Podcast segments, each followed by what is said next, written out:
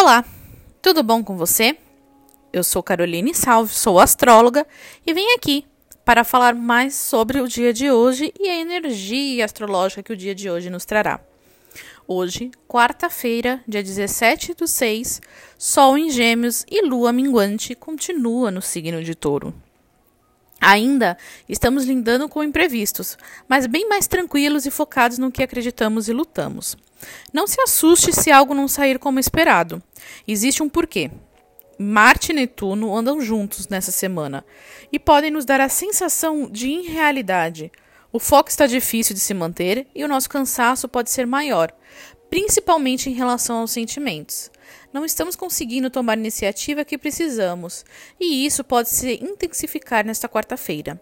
Mercúrio conversa bem com a Lua no dia de hoje, e aqui é possível que nos sintamos acolhidos em relação ao que acreditamos e desejamos materializar é muito comum a gente querer fazer muitas compras no dia de hoje. Então, olhem e prestem atenção aos desejos materiais no dia de hoje, porque às vezes a gente pode acabar descontando as nossas emoções e as nossas sensações justamente em compras, em questões mais materiais, ao invés da gente aprender a lidar com as nossas questões emocionais e essenciais.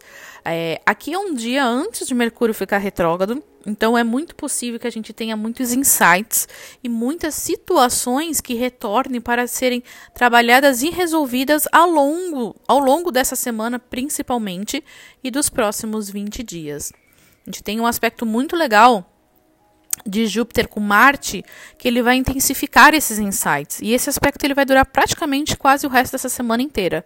E isso vai proporcionar uma abertura ainda maior de mente em relação ao eclipse que está chegando por aí logo mais. Então, o dia de hoje é assim. Cuidado com as pressões, com as cobranças, principalmente vindas de terceiros. Hoje melhora bastante esse aspecto comparado ao dia anterior, Porém, a gente está lidando ainda com algumas mudanças de humor, mudanças, oscilações de humor não só nossas, mas dos outros também. Então, preste atenção à forma como você expõe isso e não deixe com que o estresse domine a sua mente, principalmente no dia de hoje. Procure agir com cautela, falar com cautela e escutar com cautela. Esse eu acho que é um recado muito importante para partir dessa data. Então é isso. Me sigam no Instagram, arroba para maiores informações. Compartilhem e obrigada.